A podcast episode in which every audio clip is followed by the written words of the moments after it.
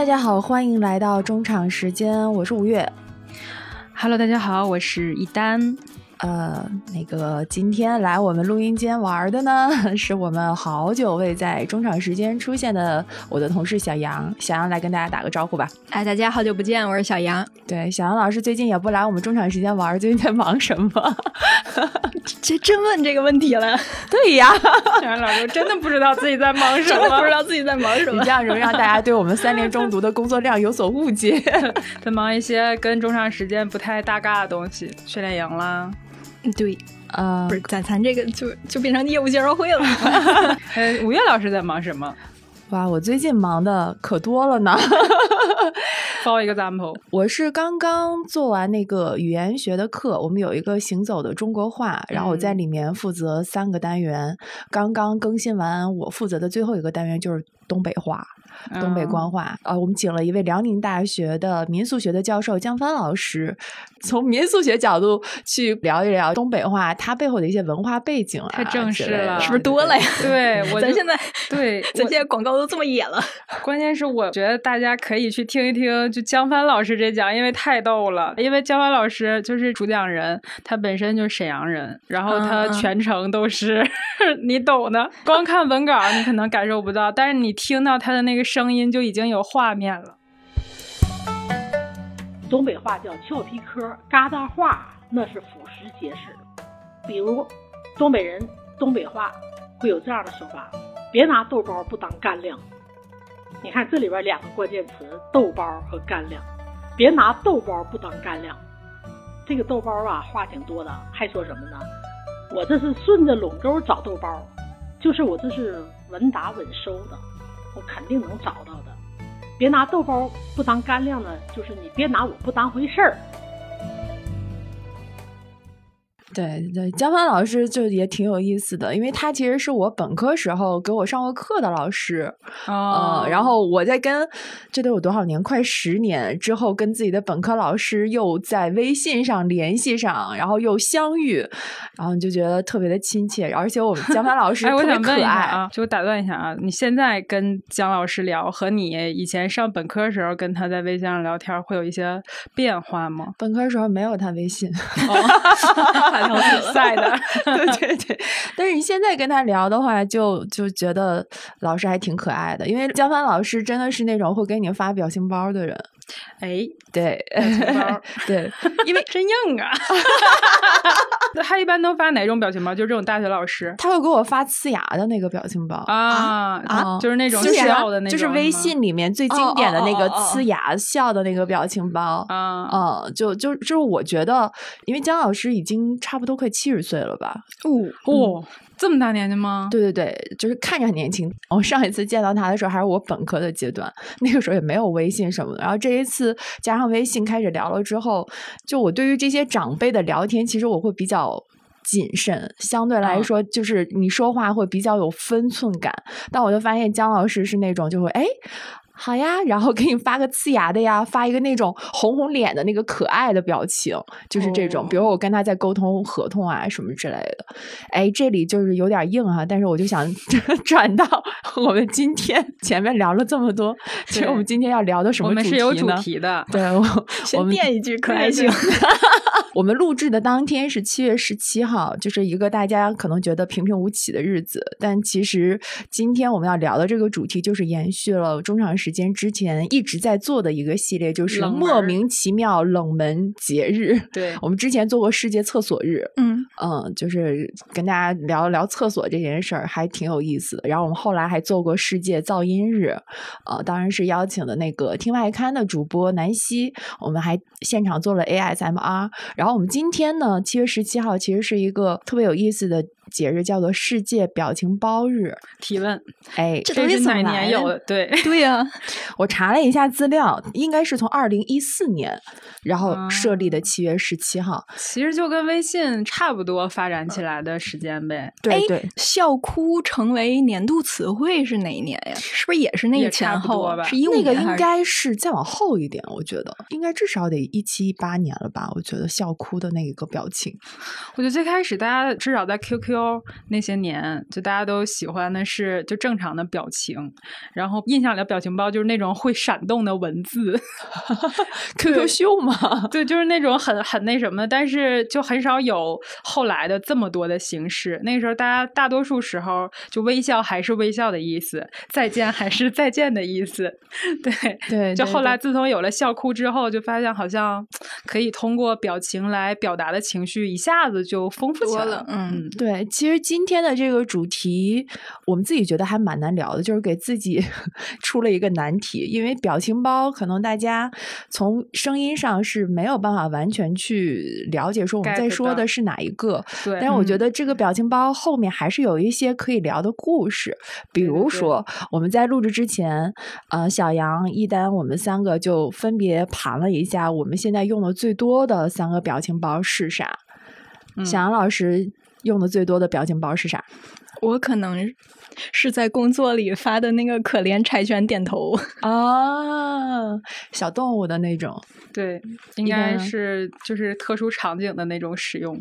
对，我是一般是比较搞笑的那种，比如跟鲍曼有关，或者是那种我记得很多年前吧，民国有一段时间特别火，就韩国那个小孩儿啊，宋民国，宋民国特别火。然后我就有一些他的不是那么可爱，呃，也不是说不可爱，但是主要是带一些搞笑成分的。我发的都是这种，嗯，带点搞笑成分，比较幽默的。我有一个他的表情包用的特别多，就是他哭着，就背着个小书包哭着从那儿走。我也有就大哭那个。对对对，我用的比较多的是，我看了一下，我我移到最前面的是一个 OK OK 的手势的表情，那个 就也是工作中，那就是大家用一下子就暴露了。就工作场景是不是大家最多用表情包的时候，就暴露了大家最常跟谁聊天儿。啊，嗯，用的最多的不就你看你这不就是典型的工作吗？就是因为大多数时候 OK OK 一般对吧？对对对对对，工作里边用比较多。然后小杨也是，但有没有一种可能是我我平时和朋友发不怎么用表情包？哎，你这个也挺冷门的，你这习惯啊？是吗？对，就我的理解啊，应该就是因为跟朋友在一起相处，不是很担心对方会对自己的表情有误解，是不是这样？主要是找表情包太累了啊！就我是那种宁愿打十个哈，也不愿意找一个疯狂哈，去找一个疯狂大笑的那个表情包，因为找的这个过程。太累了啊！哦，我想爆料一下，我觉得我开始用哈哈哈哈哈哈，以及认识到哈哈哈这个连续哈的这个，就是从小杨老师这儿来的啊。嗯，因为我以前我身边的朋友好像没有人一下打那么多哈，然后之前哈就行。对，之前有一段时间，就是我跟小杨老师，我们俩的工作联系比较紧密，然后他给我回的时候，就都是可能至少得有七八个哈吧。我当时第一次看到的时候，还蛮受震撼的。原来你你就是。没有感情的哈哈哈机器，不是？但是我觉得这个问题也是可以讨论的。就是你们有没有觉得，就是不知道从哪一年开始，你打一个嗯或者打一个哈就变成了冷漠，对对。然后你打一个哦，你就感觉好像是对这个事儿不感兴趣。两个哈也是敷衍，但如果你要是叠起来，嗯嗯哦哦，一下显有就是叠字，对，就是。嗯，我感觉现在好像是这个微信对人的那个情绪要求变得特别的高，我觉得太高了。嗯，这其实不就和那个表情包里面有一个，其实它是微笑，官方解释是微笑的那个表情，然后大家都觉得如果你发这个就在骂我。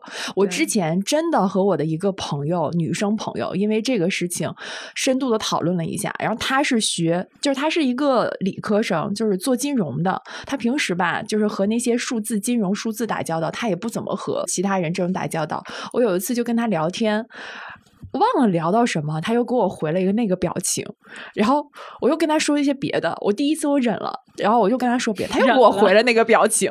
然后后来我就跟他说：“我说，我说你不能这样。我说你知道你发这个表情，你知道相当于在我这是骂人吗？”他说：“啊，是吗？”这个会是骂人吗？我说你真的不上网吗？你真的没有看过这个？他说我不知道啊。他说我就随便发这个，这不是微笑的表情吗？我说不是。哎，但要是你们爸妈给你们发微笑，是不是就 OK 了？就自动把它变成了一个在脑海里脑补成了一个咧嘴呲牙笑的表情？不会，我爸妈不会给我发微笑表情。我爸妈会，我爸妈也会。对对，就是但是大多数时候还是那个呲牙的那个。但是呲牙的那个，如果现在就是我们如果同龄人发的话，也会觉得有点，他会有一种很莫名其妙的感觉，就是带点嘲讽，就是那个，对，就我就我有新解释了，已经进入下一版本了。就就我现在就觉得，嗯，你发这个就好像是你在求人家办一个啥事儿，但是你如果跟长辈的话，你就觉得这个如果还是他原本的那意思的话就 OK，但如果是跟同龄人，至少吧，就感觉他适用的场景都是我求你办事儿。然后我不好意思，然后我就发一个那个，那就麻烦你啦。然后发一个那个龇牙笑。哦，这个解读新版本我是没有想到的，在我这儿这个还算是正常的。嗯，感觉有一点那个意思。我觉得现在就这这这个录音间里，仿佛就是三道鸿沟 隔开了三个人。对对对对对，三种语境。对你就会发现，表情包其实也是可以区分这个人的。对，发表情包这个其实学问很多的。对，嗯，我就是你你给谁发用什么表情，然后你通过对方，你大概会。判断一下对方给你发的这个代表什么？哎，你们会觉得就是表情包这个 跟人的性格有关吗？就是你会通过表情包判断一个人的性格吗？我觉得在工作场合下，你和这个人完全是没有线下见过，就是因为工作然后进行线上联系，我可能会通过他用不用表情包，以及会不会用波浪线。就是我会通过波浪线这个，其实会判断一个人，但是其实我觉得对他这个人真正的性格，你是没有办法去做一个特别准确的判断，你只能是判断那个当下你们俩的沟通界面是一种什么样的状态。比如说我，我就对于工作里面碰到的那种干嘛干嘛都是一个加句号。然后 发微笑表情这种，我会稍微有点发怵。然后你跟他说话的时候，我基本上可能也会那种特别有点公事公办的，嗯嗯这种状态。但是，比如说有的工作上碰到的人，他可能相对来说大家也都比较年轻，也可能是小女孩儿，然后大家聊起来就会比较开心。可能刚开始打招呼，就大家互相都是拿一个那种 “hello” 啊，就是什么贝尔的那种 “hello”，然后或者是他是什么动物的 “hello” 的那种，就是冒个小头这种表情包，相对可爱。爱的，你就觉得第一眼或者说第一下判断对方可能是一个跟你聊天界面相对比较轻松的。你们在聊天的时候，我可能也会加一点波浪号啊，然后可能说话也会稍微怎么说柔软一点。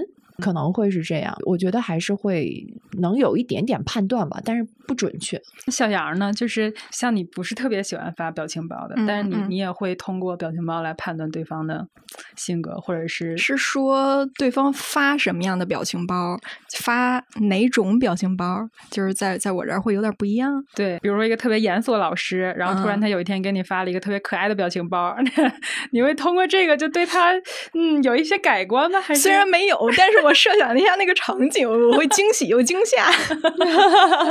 对对，就是惊喜加惊吓。我的观察，其实我觉得特别爱用表情包人，如果就比如说刚才五月说的那种情况，其实如果一开始有一个人上来，我跟他没有见过，我跟他也不认识，然后他上来就开始哐哐给我发表情包，我就会觉得这个人可能现实生活中也许会有点社恐。这是一个挺对，就挺反差的，就可能是跟我之前的一些观察有关。就我之前遇到过很多都是这种的，然后这种呢，其实如果有一天有线下见面机会，我其实反而会打出，因为我就觉得他一定不会像他网上表现那么热情。那我又该做如何的应对？就是这对我来说是一个，但是反之，比如说我之前。有一个工作上的合作的人，呃，不是我们公司的。然后我一直很打怵他，就是那种他要合同啊，或者是跟你要什么什么明细啊，都特别的抠着那个事儿。然后我就 对这种有点打怵，嗯，然后一直都很避免跟他说话。结果有一天，我在朋友圈发了一个表情包，然后他。过来问我要，对，那个是个特别搞笑表情包。然后他过来跟我说：“你能把那个单独发我一下吗？”我当时就觉得，嗯，应该还是有一些共同点的，所以我觉得还是会通过这个判断一些，但是不多。我也会跟别人要表情包。嗯，就我我觉得可能在一些人那儿，表情包是一种就是缓和双方关系、软化那种紧张氛围的那么一个工具。哦，我觉得是破冰的吧，尤其是在。和一个陌生人在线上说话的时候，但是我有时候也会有一点犹豫，就我不知道该给这个人发不发。比如工作上你也会碰到不同的类型的人嘛，那有一些你可能碰到一些相对德高望重的这种嘉宾，然后你可能也会碰到一些可能跟你年龄差不多，就是这样的。那你碰到德高望重的那种嘉宾的时候。你就觉得你发啥表情包是不是都有一点显得自己不太专业？就就是可能那个时候发的相对多一点的，也就是微信自带的那些表情了，比如说什么一个小红点的可爱，然后就是对对对，就这种类型，你单一的简单的，你就不太会发那种可能我们后面自制的那种表情包了。嗯。所以我觉得像表情包的话，我不知道长辈们他们是怎么想的。因为我爸我妈在我们三个的群里，我妈真的每一次发的表情包就是那种中老年 表情包，什么。哦，这个我好像有了解，就是那种带文字啊，或者是对，然后那个什么有一朵玫瑰花还在闪的那一种，就这样的 开心快乐。好像是有一个就是心理研究，就是说，因为人随着那个年龄的增大，然后他对于很多东西的那个注意力或者什么的，他会有有所改变。就年轻人对于那种复杂的表情包，你会或者立体的东西，你会很很容易接受，但是可能上了年纪的人，他会对。对于这种就真的是简单的比较偏二 D 的吧，就这种，然后他们喜欢上面有文字的，对对对。对于这种，他们就会觉得特别能接受，而且比较醒目。但是可能 像我们就就比较受不了 那种，就太太直给了。可能我觉得可能是就是不同时代的人会有一些对于表情包不同的理解。你像我们好像总是在那种表情下，然后自己再去揣测它后面的一些隐喻，它到底是在讲什么。然后你就会给它赋予一些新的意义。我前两天在看那个表情包相关的资料的时候，就是非首脑会谈，它里面不是就会有很多外国的嘉宾嘛？嗯，然后里面有一个土耳其的嘉宾，他就拿那个表情包就说说。我们现在常用的，工作中也常用的，比如说可爱的那个表情包，然后还有捂嘴笑的表情包，还有什么这种表情包。他说，在他们的那个国家文化的语境下，工作中使用这种表情包，就是是不正常的，就觉得 这个人神经病，对，很猥琐。就是你你我在跟你聊工作，你干嘛要给我红着两个脸，还这样这样？主持人大佐就说说，那什么样的表情包在你们那个语境下是正确的？就是我们不喜欢的什么微笑，然后就是最平常的那几个表情包，所以它在不同的语境下和不同的人使用，我觉得差异还挺大的。你们还记得自己小的时候第一个比较有印象的表情包是什么样子？是什么吗？那个时候都不是表情包了，我记得那个时候还是短信。小时候不是手机，然后短信小灵通。对，然后我我有印象是我我发现身边有一些人，就波浪线是一个，我也很喜欢加。然后发现有些人他。会在后边带那种颜文字，对颜文字。当时我嘛不理解嘛，然后我就想他加的什么玩意儿。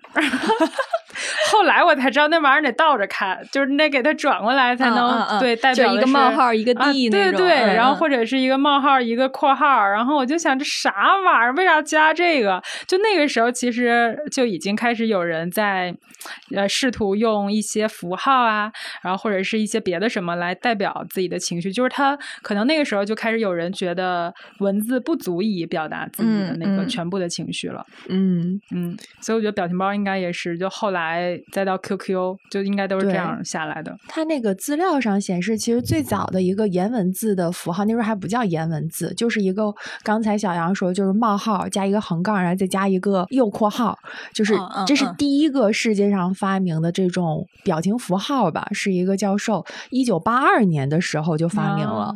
然后后来，颜文字其实是在日本人他们。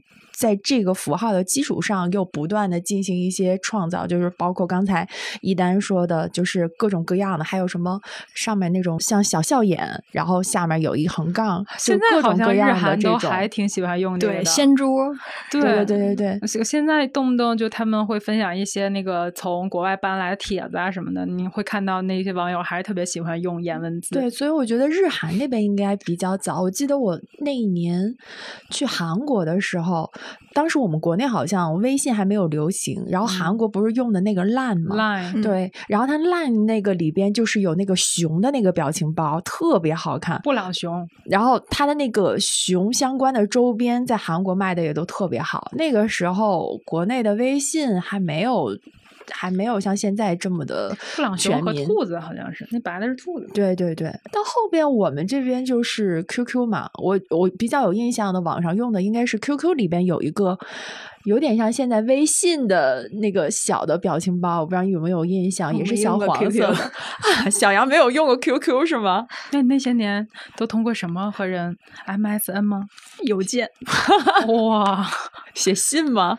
呃，对，其实你是六零后，暴露了是吧？但但其实我对那些颜文字，然后比如说冒号、括号、冒号 D 这种印象确实挺挺深刻的，因为最早的时候就是就是发。发短信用，然后，但我会觉得这这些符号是特别有想象力的一个产物，因为他们其实本质上和后来的表情包还有点不一样，就是构成他们的这些。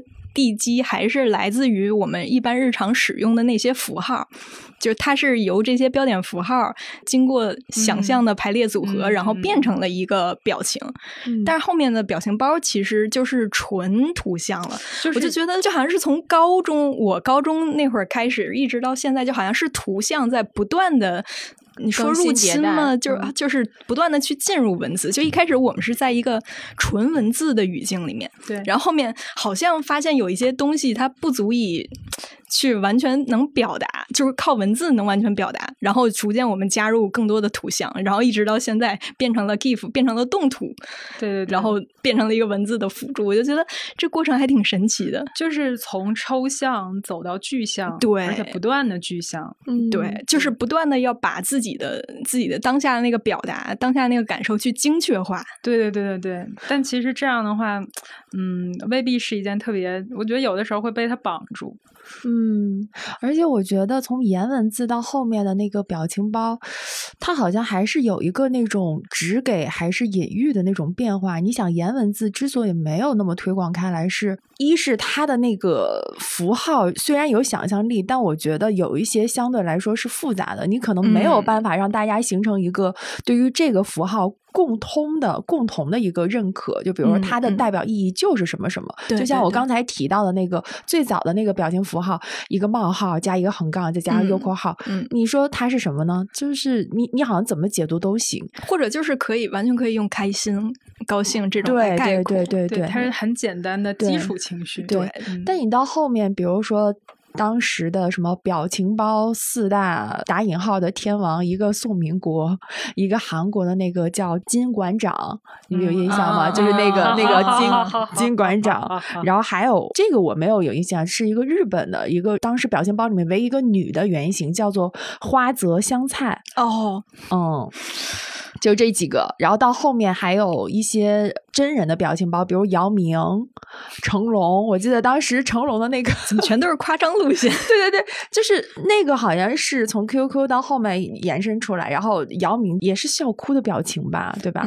然后成龙的其实也是一个好像是在捂头是吧？就是啊怎么样，咣咣咣咣咣的那个表情，就是你你从颜文字演变到这儿的话，大家就觉得。你这个情绪是比较能够得到大家普遍的一个认同的，你知道他在表达什么？但是这个其实是，我觉得中间好像。就是我们之前用的那种简单的表情，比如说什么笑、微笑啊什么的，这应该像是一个过渡，然后再到你刚才说的这几个，就已经到了一个夸张的程度。对对，就那个情绪其实挺夸张。你现实生活中谁那么笑啊？对对对对，但是但是就会用那种来表达自己一些当下一些情绪，然后加入一些幽默的元素。我觉得就开始恶搞了。其实对，就比如说你跟一个特好的朋友，就你发一个“我撞死你”这种表情那大家会觉得哎，这可能有点。急了或者开玩笑，但你要是发一个文字，我撞死你，对，那对方可能直接报警了。而且 有的时候，比如说你真的是有点，比如说有一个人，他你跟你关系挺好的，然后他今天就放你鸽子了或者怎么着的，嗯，你如果用文字的话，你很难就是精确的表达你当下对他有多愤怒，对，然后愤怒，但是也不是说真的愤怒，就就是对他就是那种很复杂情绪，但是通过一个表情包可能就一下子就能解决，嗯，而且就是。就是你可能当下你是很愤怒的，但是如果你把这个愤怒转化成文字，就会一下显得这个事儿又很重，对对对，认真了。嗯，但是你发个表情包呢，就把你的愤怒包裹在一层幽默里。对，所以我们发表情包的时候，表达的情绪也并不一定是当时自己真正的情绪。我是这样的，我不知道你们两个。有一定的那个社交的面具感。对对对对对，就是像那个波浪号一样，就你你不认识一个人的时候，你可能只能从他的一些文字还有表情包上来去判断这个人大概想要跟你的沟通界面和这个人的状态是什么样子的。你们会在不同的场合对不同的人使用不同的表情包吗？会，我也会。就分类，就是一丹先说啊，我我是因为我表情包里边大概分几类吧，有一类就是我说的那种沙雕表情包，就是包含了 什么暴走是吧？暴走漫画改过来的那种各种表情，然后还有一些就是熊猫头的那种，就这些都是很恶搞的，就但他那个表情非常生动 和搞笑，然后我就觉得 特别能表达我的那个感觉，然后再加上一类就是像刚才我说那个民国那种，就小小。朋友的，它也有一些搞怪在里边儿，还有一种就是，比如说可爱的那种动物啊，或者什么动物，这其实我真是工作之后才开始有的。嗯，对，就就是尤其比较可爱是吗？对，它我觉得动物那个比较中性吧，就是嗯，对于我来说，就它是比较友好的，就不会对别人造成一些，比如说有有的人，比如刚才小杨说，他就不太喜欢那个暴骂，对对对。然后熊猫头，比如说长辈也不太能理解呀什么的。但是你要是发一个小动物的，就大家好像每个人都能接受。在工作中也是，我就觉得这个还对我来说比较友好。但是其实如果跟特别熟的朋友，嗯，啥都发，对，啥都发，主要偏的还是那个暴漫一类的吗？就是搞笑的吧，就是你比如说我之前发过一个嗯小猫抖手的那个，然后那个 我真的我真的觉得那太逗了，我每次看那我都忍不住笑，所以我就把那个存下来，然后就经常发，就即使是动物的，我可能给朋友发的都是那种带点搞笑的，嗯，就是一个人设，可能就是一个沙雕人设。主要我觉得就是那个小猫抖手的是需要，真的是你要在那个情境里面，就是领导 刚布置了一个要求，对。这块剪掉，而且就是在我纯粹是我脑补啊，就是因为你不是会经常做这些剪辑的工作吗？你的右手 已经抖了，是吧？已经忍不住颤抖了。我之前上大学的时候有过一个经历，就是我跟我的室友，他跟我说话，然后我全用表情包回他啊。你室友不会觉得有点敷衍我吗？不是，因为当时我俩好像是什么场景我忘了。就不是说正事儿啊，对，就闲聊，然后我就开始发表情包，就是斗图是吗？嗯，不是斗图，他就正常跟我说话，然后但是我那个表情包正好就全用上了，就我的表情包跟我人真的很搭，而且我我应该是我们三个里边就在座的我们三个里边最喜欢用表情包的人，因为我我就是表情包本包。就我尤其上大学的时候，可能他们就觉得很多表情都是这真像你，或者啊是真人演绎，就我我自己也能做出来那样，就表现比较丰富吧，可能。所以我一般都是能代表我真实情绪的，至少当时啊。嗯哦，哎，对，其实其实到这儿我就我就会有个问题，就是你们在选择表情包的时候，决定把它归为自己所用的，就是那一刻是是会有什么标准吗？比如说，确实是就是这个动物此刻这个表情，它就是我能做出来的。或者那个小猫抖手，它手的那个抖，可能就是我的右手。当时我我也想抖了，就一定是有共通性的，是吗？还是说，比如说我就是发这个表情包，我当下就是类似于这种情绪，但是其实这表情包不是我。哦，对，你看我就是动物的表情比较少，就是因为我觉得那种小猫很可爱那种，就是我也我也不知道它是什么情绪，我也做不出来。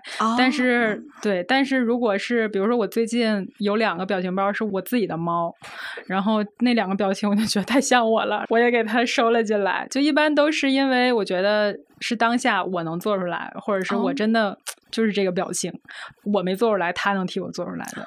对对对。啊，那我是恰恰相反，我也不是啊，是吗？对，就是我会用表情包的一个，就是就包括其实我没有什么真人的表情包，就是因为我觉得发表情包的那个当下，这个表情包不是我，只不过就是我们可能在情绪上是共通的，对。对我和小杨有点相似，我会选这个表情包，一是因为我可能我的表情包的阵营里边缺这样的一个情绪表达，然后二是我也会觉得他的那种表现是我表现不出来的。比如说，我会有一个有好几个 OK OK 的那种，我每一次下载表情包的时候，就是不是有那种成套的吗？微信里边有成套的什么小胖鸭、什么什么鸭这种，对，然后我每一次都会选里面是不是有几个我工作中或生活中常用的，比如说好的，什么谢谢，就是这几个。嗯，我觉得这些就全部都是在那个场合下我需要的，以及我可能没有办法表达出来的，所以我会把它放进去。我想到一个点，也是不要剪进去。你说不要剪进去，我们偏剪进去了。就是我想到我主要用的两类形象，一个是大鹅，因为微信上那个作者那个画风我特别喜欢，然后我就会跟朋友很多就是发那个鹅的表情包。然后还有一个就是狗。啊，柴犬对柴犬呀、柯基啊什么的，就是这种这种狗的表情包，我会在工作里面经常用。就是我觉得可能就是就是在朋友那儿打打闹闹，我就可可能我有点战斗力，那就是鹅。在领导面前，我可能就是一只，你也不用在领导面前当鹅。哎，那你这种其实挺安全的，就是你应该不会出现那种发错表情包，然后或者是出现那种尴尬的情况。呃，还能发错呢？你不知道吧？啊，就 是因为表情包这事儿吧，我不知道这能不能播啊。就是因为表情包有很多，它就恶搞到就到黄暴的那种程度。比如说情绪表达错，这是一种尴尬啊。比如说给一个跟你在说正事儿，然后你发一个很搞的那种那个表情包，有点尴尬。还有一种就是带点黄暴的，就可能如果男生的话，表情包里边会有那种，就是我咋形容呢？我真觉得这段播。不了，反正就是嗯，带点谎报。然后如果这种如果发到比如工作群里，我就觉得他肉眼可见。你为啥会把它发到工作群？误发点错呀？哦，我之前经常会有那种两回还是几回的，真的在群里边发错了。我觉得工作场合里面必备的表情包是可以归纳的。我刚才又看了一下，一定要有好的好的，就是那种点头的，就是好的好的。然后还有就是因为有时候我可能要审核或什么什么，OK OK，然后要有这种，然后你还不能太生硬的 OK。还有就是谢谢谢谢这个谢谢，然后就是而且一定要鞠躬的那一种。一般这种就是发红包了，就是群里边啊，还有一个谢谢老板发红包，一般都是回谢谢老板，就这几个，就是一定都要。工作中必备的表情包，我觉得是，嗯，反正我觉得人就是可能分为官方的和私下的，然后私下还会分成就关系特别好的和带点代沟的，带点代沟的。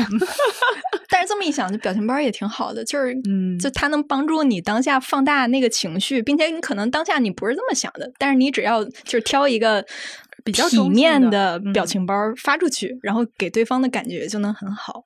对，比如说我爸如果跟我又说了一个什么，就某一个场景，他跟我又又开始转公众号文章啊，嗯嗯嗯。然后如果你发一个表情里边，就是那个 emoji 里边的那种翻白眼儿，就会显得 很不礼貌，就显得很不耐烦。但如果这时候你发一个表情包。哎，是不是稍微就能缓和一点？就显得你虽然有点忍受不了，但也没有到 那么忍受不了。这前一层估计叔叔也解读不出来。哎，对，反正我我感觉可能啊，表情包就是能帮你缓和，或者干脆能帮你掩饰。对对对。然后如果在你比如说你觉得这事儿挺挺逗的，但是没有到那种程度，然后你发哈哈哈，又觉得不太那什么的时候，就发一个嗯。那种很笑的表情包，它可能就能帮你放大，所以表情包就真的是像一个工具一样。哎，所以如果一个人跟你在聊天的时候，他也不好好说话，他一直在给你发表情包，你会不会觉得这个人这个不行，很敷衍？没遇到过这样，我遇到过，我也遇到过。嗯，就是你你在跟他好好的说话，但是他就一会儿回你一个表情包，然后。一会儿回你一个表情包，你问什么？就是你文字打过去，他给你回的是个表情包。我觉得一来一往三回的话，我就觉得这个人并不是想好好跟我说话了。你们有没有这种感觉？我以前那我可能就不回了。哦，他可能要的就是这种，就他其实也不是特别想回。可能对，我觉得表情包除了我们刚才说的那种工具的功能，好像它可以掩饰你的情绪之外，它其实有的时候，我觉得好像是代表一种无语，就是打引号的无语，就是你跟这个人，你可能在那个场合下，你不知道用文字怎么表达了，而且就给他发的时候，个表情包它是一个句号的作用，它就是一个句号的作用。就是有的时候，我觉得礼貌性的，我我觉得，呃，这个对话可以结束了。但是如果对方说完话，然后我没回，我会觉得有点儿不好，然后就会发一个差不多的表情包，然后大家就默认这个对话就结束了。你刚才说敷衍的那个，我之前有前男友就是这样的，他当时是很明确的说了这句话，他就说。哎，如果我一直跟你发表情包，是不是会显得有些敷衍呢？然后他自己都知道啊。对，他就说，他说也不能再发表情包了吧？然后我就跟他提了分手，我就觉得到这一步就没有什么处的必要了，所以我就一直都记得这句话，就是嗯，就其实发的人和收到的人心里都有数，嗯嗯，他是有点那意思的，尤其如果一直发一直发的话，对。这会不会是我们这个文化圈子独有的一种东西？你说这要是放到，我觉得应该是欧中国欧美，就对方能 get 用这到玩意儿吗？我真欧美用我查资料的时候发现，就是我们微信的那种常规的表情和人家在 Facebook 和 Ins 上的那个那个表情，比如说都是微笑，其实就不一样。有个最明显的区别是，你看我们的微笑的表情，我们那个小黄人的眼睛，它是有。一点眼白，然后有一点眼球，它是这个样子的。但是国外的这个同样的官方微信的表情，他们的那个眼睛是全黑的，就是两个小黑点儿。大家可以想象一下，就是你的那个图像的样子，它其实就会有点不太一样。所以国外他们其实对于表情的这种解读和我们国内对于表情的解读，我觉得差异特别的大。嗯而且不知道从什么时候开始，我们国内对于这种表情包的解读越来越敏锐，越来越敏感了。就是我忽然想起来，说有一个美国人类学家叫爱德华霍尔，他提出过一个高语境文化和低语境文化。高语境文化可能就是像中国、日本、韩国，就这种东亚国家，就是我我说的不一定是我真正意味的。嗯，然后像低语境国家，那就是欧欧美那种，就是我说的就是。就是这个意思，嗯很直就是字面意思，对对对，嗯我觉得是不是就可能也是因为我们的这个文化圈子，导致我们自己可能对一个符号、一个语言符号就有多种多样的解读。我觉得有可能，而且像表情包的话，本身就属于亚文化的一种嘛，它并不嗯。是一个主流文化，它其实就和现在很多人在做那种二创，其实我觉嗯。得道理是相通的。你看，我们刚才去聊表情包，它从最开始那种颜文字到后面，到后面你可能是什么暴漫，暴漫其实最早也是从国外进来的，然后国国外是对吗它其实是国外的。哦，曼是国外的，它是这样是，我们后来了解是王尼玛，对对吧？但是其实，在王尼玛之前，它其实是美国的一个匿名贴图的网站上，一个用户居然是美国的，对，我以为它是一个日本什么的，是一个用户传了一个那种 Windows 画的四格的一个漫画，它的那个漫画的那个样子，其实就和现在我们看的那个有点像，就是陈述，可能类似于一句话，然后最后一格是个暴走，因为它是四格漫画嘛，翻译成中文其实就是暴走漫画的意思。然后到零八年的时候，就这种暴走漫画引到了中国，然后就是我们大家比较知道的那个叫一个叫王尼玛的 网友，就开发了中文版的这个网页。然后到后面，就大家了解到的暴漫，就全部都是从王尼玛的那个地方来的。还有熊猫头，这些全部其实都是从国外先风靡，然后后面慢慢慢慢进入国内的。然后后面我们国内又开始做一些二创，比如说往上面套进什么姚明的表情包啊，然后套上、套上谁的表情啊，就是这种。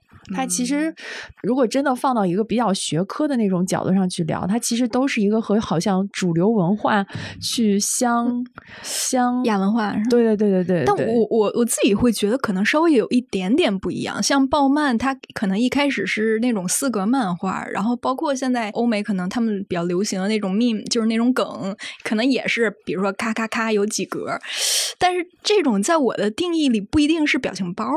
就它是一个漫画图，就它只嗯是、哦就是国外论坛上可能比较流行的一一些梗梗图，但是我我印象中，也可能是我孤陋寡闻啊，就是我印象中真正挺破圈的这些表情包，你看颜文字是日本的，然后包括 Line 那个熊下面一系列的是韩国的，就好像就我觉得真正把它就做成一个表情包文化的，是不是还是东亚这块比较猛？是。但好像这么一盘的话，我们国内并没有一个可以和，比如说什么布朗熊这种，可能就是已经做成了一个 IP 的这样的表情包。哎，我们国内好像没有这种类型特别古早的兔斯基。哦，兔斯基。哦，对，那是 QQ 的时候经常会用的，我记得。但它好像也就是作为一个表情包对诞生的。对，因为它就是在那个年代应该算是比较搞笑，然后带点恶搞。但是又就他明明没有什么表情，但是他就是靠动作嘛，就靠各种各样的动作。嗯，这个还真的蛮古早了。好像我们后来用的很多表情包都来自于一些影视剧啊什么的。我不知道我的表情包里面是这种类型特别多，就是他可能是从影视剧里面截了一个动图或者截了一个图片，然后上面可能就会加上了那种文字。就什么正在围观中，然后正在吃瓜等等这一种，包括综艺里边也会解出来一些。就我觉得表情包可能后面也会越来越细分圈层。就是如果我们共同看过一部剧，我们是一个小圈子，那这部剧相关的表情包就在我们这个小圈层里面流行。那我看到这个东西，哎，我会格外有那种情绪的加持。我觉得，哎，这个怎么怎么这么逗啊？这是来源于我们共同经历的一个怎么说呢？共识性的东西。嗯，对对，嗯，所以他们不是说也表情包也是一种社交的方式吗？你通过表情包可能可以去识别一部分的人。你们还有什么就不太能接受的表情包吗？就真的是看到就希望对方撤回的那种？没有，我真的不喜欢微笑的那个，我特别不喜欢，尤其是他单崩就给我发一个，我就觉得他在骂我。啊，嗯，就就真的是那个微笑的表情包是我的一个逆鳞。我觉得那个只能叫表情，就是这一整期我都有一个疑问，就是我觉得表情包就是那种单独那个发出来，就是它只能存在于你微信那个爱心收藏图标下面的，对，然后它那个成套的，它能单独发出来表达一个什么？然后我觉得那种表情就是只能跟文字在一块儿，就是它得是跟文字在一块儿才行。那不一定，不是的，那不一定。对，我就觉得它单独拿出来的使用的就很少。你你知道它为啥叫表情包，不叫表情图什么的吗？嗯，是因为以前的表情包它其实是一系列的，它是需要解压压缩的，所以它叫表情包。哦，说到这儿，我忽然想到一个事儿，就是我觉得表情包它跟有一个东西，它是相当于是。不太容易产生交集的，就是语音。就如果我跟一个人，对我跟他已经发了语音，这个情况下，我一般就不太会发表情包，就是因为我觉得文字它确实在一定程度上不太能表达出来我真实的那个情绪。嗯嗯。但是语音可以。对。然后，如果我跟一个人已经自由到，因为后来我觉得真的就很多这种社交上很敏感的东西，就是大家又会说啊，你为什么要一直跟我发语音条啊什么的？但如果真的，我这个朋友就是大家都非常熟了，然后我可以跟他发语音的情况下，我就觉得我不需要用那个表情包来再阐释或者说补充我的一些情感表达了。对，我觉得我们现在的社交规则有点太多了，太多了。就比如说刚才一丹提到的，你和有一些人是可以去发语音，但是你在某一些场合下，你对某一些人发语音，它可能就是一种社交暴力。呃，稍微说的有点严重，但我觉得有的时候可能是一种社交压力、社交暴力吧。这是一个，还有一个就是你在某些场合下，你对一些人，你可能发连续的这种长段的文字，其实对某些人来说，它可能也是一种社交上的压力。就是大家现在对于社交，尤其线上社交的这种敏感度，我觉得越来越高了，所以它才会诞生表情包。但是表情包，我们刚才又提到说。它会又有不同的人和不同的应用的场景，比如说，你要去判断你跟这个人聊天的时候，你要使用什么样的表情包？你要使用可爱的，你还是要使用？比较讨巧的，你还是要使用比较俏皮的。然后你跟这个人聊天的过程之中，你要在什么的时候去使用这个表情包？你在什么的时候你是不能使用表情包？所以我不知道你们，我就觉得像现在我们做媒体工作，就是这种社交的规则，你可能更熟人于心，以至于我就会在工作之外的场合下，我特别不喜欢和陌生人去做这种线上的沟通社交，就会觉得特别累。我就觉得像这种表情包也好，或者是什么也好，它变得工具化了之后，我很难在一个线上的聊天环境下去表达我自己的一个特别真实的情绪和真实的性格。我不知道你们是什么样子的。就你会觉得线上聊天，你用这些工具会让自己变得更真实、更自由吗？我觉得不一定是真实和自由，表情包可能是给了你一个空间。其实就像刚刚你说，就是现在我们可能给一个人发大段大段的长语音，是是一种不礼貌的行为。我觉得这可能其实是线上或者网络社交的一种特殊性，就是它好像我们每个人离。对方都好像更近了，就是我们无差别的离对方都很近。就是这个人，我给他发一条信息，然后他可以及时的回复我。但其实不是，就其实每个人的心理距离是不一样的。嗯，只不过是这个，因为社交这个平台，就是因为这个平台的属性，让我们觉得好像每一个人跟我们的距离都是等距的。我有的时候觉得微信其实对于我来说是一个特别。嗯，绑缚的东西，就是我，我觉得我需要的自由的那个空间，原本的那个就是我们座机电话或者是小灵通，然后那个时候带短信，那个时候虽然那时候我还很小，但是我其实现在回想，我觉得那个时候是最自由的。然后再后来有 QQ，嗯，就会觉得稍微就你可能有事儿，然后会在上面会有及时的回复，那个时候就觉得也能接受。但是再到微信，我真的觉得有一些侵占了我所有生活，就是微信的。存在就让你这个人就好像二十四小时，他就是大家默认就是你二十四小时你都能回复的。然后我不能接受这件事儿，就是我觉得你换算一下，就就相当于是。你现在每天你睁眼睛就要看微信，然后你睡觉之前也要确认一下微信没有什么事儿了，然后你一直都要保持，就大家秒回这个不也是跟着微信一起出现的吗？就是会讨论这事儿。我说如果换算到二十年前，那就跟你成天抱着个座机电话睡觉有什么区别呀？那个的话，就大家就会觉得很无语嘛，不是？但是。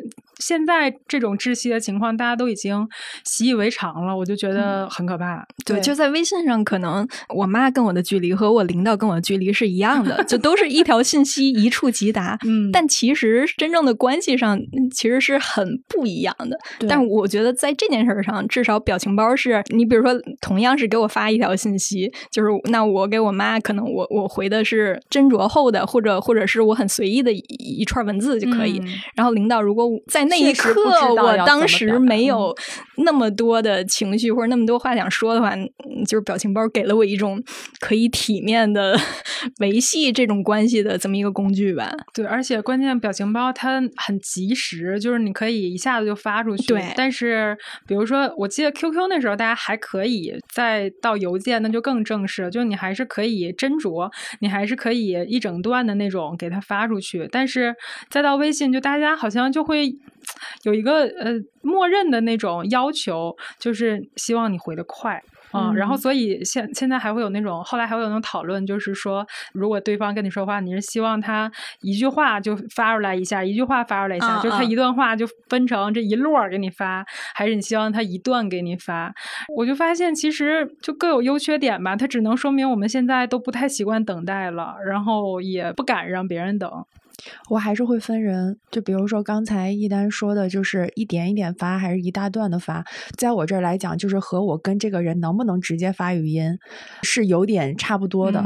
就比如说我跟这个人的熟悉程度是到了，我觉得我可以想到什么我就发什么，那我可能真的就是，比如说我们正在录音，录完音了，我可能就给我朋友发，哎，我今天录音，然后我们聊了什么什么，其实就是。特别稀稀平常的一句话，然后你发给他，其实你也并不需要他及时的回复你，你只是想要告诉他这件事情，你也可以给他发语音。就是我们的状态已经到这种程度的时候，其实不管是语音也好，还是表情包也好，其实就是一个更能怎么说，就是一个更自由、福瑞的一个状态。但是如果这个人我在跟他工作上要讲一个事儿，我就肯定会考虑比较多，我就会在想，那你一条一条给人家发，人家肯定觉得你在干嘛？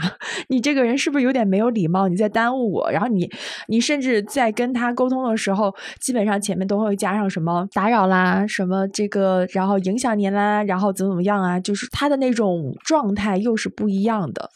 对，所以我觉得可能现在这个时代，大家看起来就像刚才小杨说的，就是我们看起来好像距离真的变近了。你随便跟一个人联系，你可以瞬间都能联系到他，但实际上那个心理的距离，就是他很多东西他少了中间的很多环节，对他反而让这个事儿变得就不太就。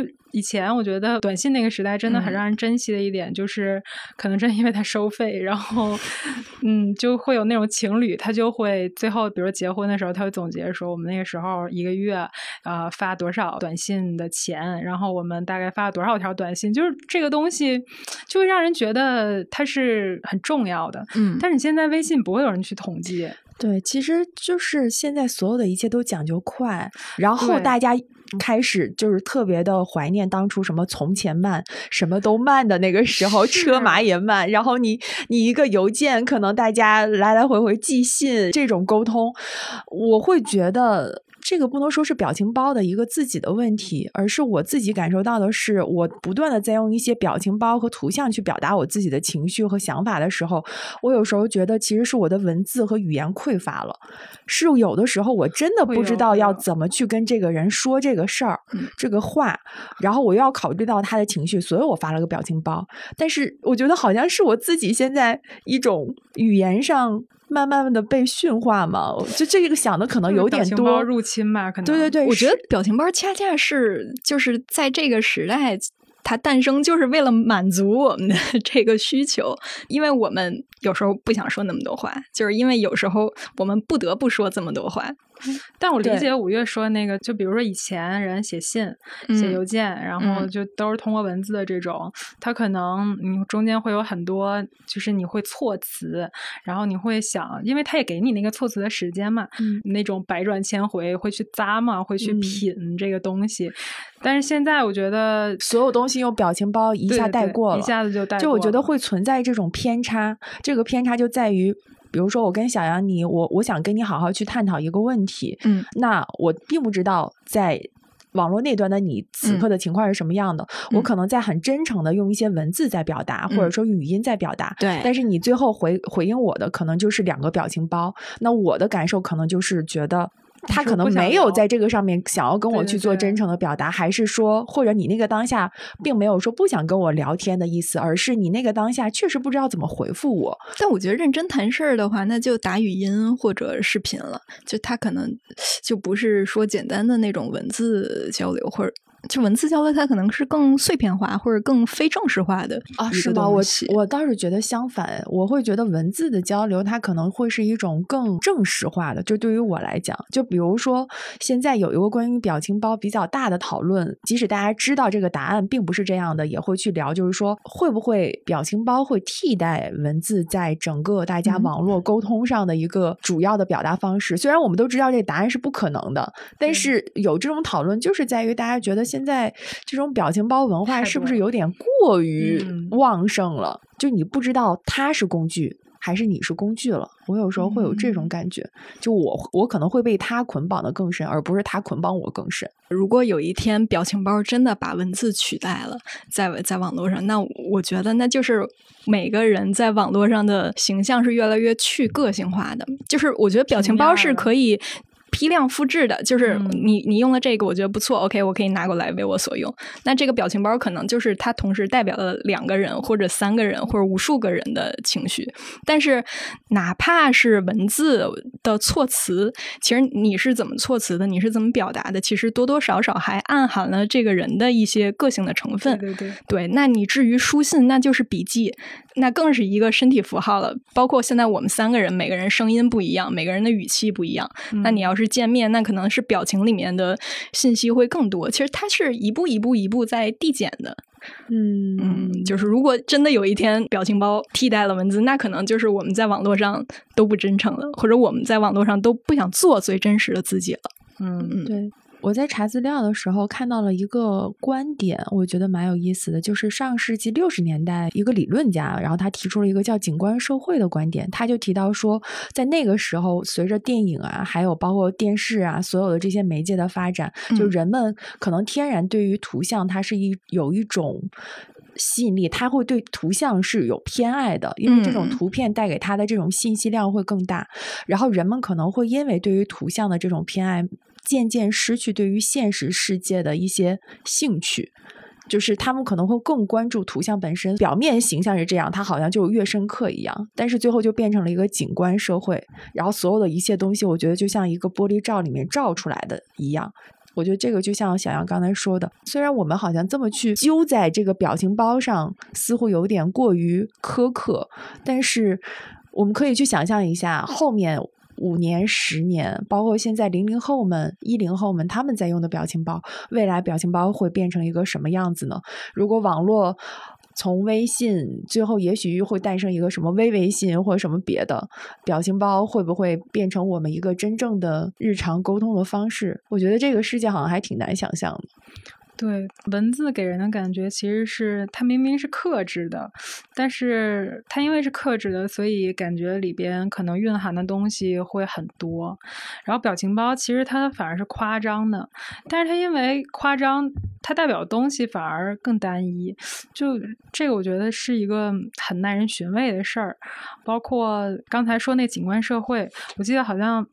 是不是传播学里边是吧？对，是马玲老师那对对对，我们有一个课叫做“从现象出发的传播学”，感兴趣的大家可以从 对对对对图像那一讲开始看。对，因为当时马玲老师就是彩蛋里边说了这个表情包，对他他聊了这个表情包的事儿。然后我印象很深的是，当时沙姐问了他，就是生活中喜欢用表情包的人，就是有什么特点吗？然后当时马玲老师就他当时可能总结了一些他日常，比如说学生啊。啊什么的，他就说，一般可能如果太多用表情包，可能是不太自信的表现。嗯，然后后来跟一个朋友，他是学心理学的，然后就聊了这个事儿。他说，应该也不一定。嗯，对他应该是这个，可能是个人的经验，或者是你身边接触过很多人是这样的。但我觉得他可能会反映一件事情，就是如果你太多使用表情包，那是不是你你到底想表达东西是更多还是更少呢？其实我觉得这个也是一个就我们可以合计合计的问题。嗯，对于你来说呢，你要发表情包特别多的时候，是你想表达还是不想表达？我是这样的，就如果我说一段话，然后配一个表情包，那这个表情包应该就是我想中和，对，或者辅助，对，它是一个辅助，就是我当时可能就是这表情或者怎么样。但是如果我单发一个表情包，除非这表情包是特别能表达当时的那个那个表情的，嗯嗯，不然的话，应该可能就是不知道说啥，然后就发一个，嗯嗯，其实是表达的东西变少了，嗯。你们有没有想过，如果有一天我们的那个心形下面没有了表情包，嗯，然后微信也没有了表情包，你会觉得会影响你们自己的线上的聊天和什么吗？我不会，因为我觉得如果有一天这个东西没了，那它对所有人都是适用的。也是，因为所有人这个东西都没有了，是吧？就公平了，就那那那时候，那可能就是新的社交原则又需要重新建立了。嗯，呃，就不是我一个人说了算或者怎么着的事儿了，是变成了一种大家新的共识、新的默认，格局一下打开了。哎，但是你们之前一直觉得的那种表情包就是不带 emoji 的那种，是吗？我也挺爱用 emoji 的，我好像用 emoji 的时候要比那个什么多，要比正常的那个微信的。自带的那个表情包多，就是 emoji，它因为表情更丰富嘛。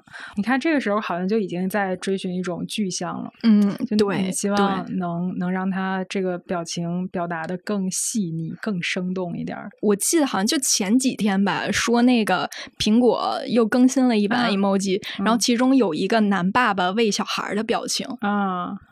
然后这个男爸爸当然还是拥有各种肤色，白的、黄的、黑的，就是，就这时候你就觉得，从最开始苹果那个笑哭的表情包，到现在就是男爸爸喂奶，就他更多的是追求一种政治正确，就他是为为一种文化态度去服务的，就他只是一个反应。但你说有多少人真正去沟通的时候会发男爸爸喂奶，甚至会去挑这个男爸爸是什么肤色的？肯定有人这么杠过。对，就只是有人这么干，但是杠的人他是否真正去用这个表情包？是就是在这个时候，他就又不只是一种表达的工具了，它只是一种。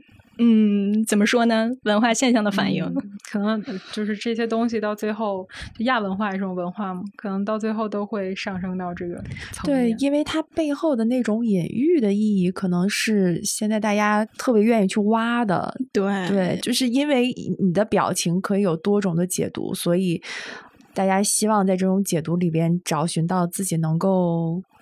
达到认同的那个一点，就还是那个，就是越来越精确，就是有点走走样变味儿了。对，啊，我觉得刚才小杨说一个是政治正确，还有一个我觉得它有一个趋向就是娱乐至死，就你会发现，比如说沙雕的这一类的这种感觉，恶搞的越来越多。突然想到葛优瘫的那个表情包，对，就是很多人现在不是之前也用这种真人表情包。刚才我们说成龙啊，还有姚明，但是葛优他那个好像是唯一一个明星真人告赢了的一个表情包官司，而且在表情包的这个上面好像还有一个比较里程碑式的一个一，就是虽然你可以二创，但是你不能随随便便做负面的表情包。啊，就是你刚才说那个娱乐至死，其实还是就表情包不是法外之地 对对，还是得遵循一些那个什么。对，你看后面就没有葛优瘫的这种表情包了。我记得那个时候我用葛优瘫的用的可多了。那我们这一期聊了这么多，我们最后一个问题就是聊一聊我们觉得自己最离不开的表情包。我觉得我那些沙雕表情包我都离不开，我都不舍得删他们。就是呃，所有的那些表达，就比如说那个民国，你到时候一定要帮我放在文案，我觉得太可爱了。好，你把图片给我。对，就 是就是他那个笑的很灿烂，然后扎俩小辫儿，我觉得又特别逗，但是又特别可爱，就是这种。会让我看到就觉得开心的表情包，就是我看到我真的会觉得开心。然后包括那小猫抖手那个，我就看到就忍不住想笑。就这种我是一定不会删掉他们的。我有一个表情包，我觉得我应该不会删，就是忘了是从哪个朋友那儿拿到的，是一个万能表情，它是一个猫猫看着远处，就是它的整个神态就像蒙娜丽莎的微笑一般。深不可测，你然后它上面就有四个字，就是万能表情。我觉得那个应该是我离不开的表情包。那个一般会用在跟朋友聊一件让我可能觉得很愤怒和。想吐槽的事儿的时候，表达无语，对对对对对，就是相当于把你所有的负面情绪马赛克掉了，对，然后就放在了那个猫咪的身后。就是我对这件事，我想跟你吐槽。我能接受。对我在这件事，我想跟你吐槽，就实在是这件事儿太长了，我觉得我就说那么一两句，然后我的表情，我的心情就是和那个表情包一样。OK，我好像没有什么不能删掉的。那可能就是那个可怜柴犬点头，所以跟大家聊这么多表情包，就也不知道我们现在后台能不能发啊？如果大家评论的时候能带上一些表情包的话，或者是自己觉得日常生活中最离不开的，或者说最能代表自己表情的、最有共鸣的，对对，一些这样的图片也可以发在评论区。对，让我们在评论区开启一场表情包大战。对，也大可不必。好，那我们这期节目。就是这样，中场时间同时还在小宇宙、喜马拉雅、网易云音乐和苹果播客上线，欢迎大家前去订阅。好，那我们下期见，拜拜。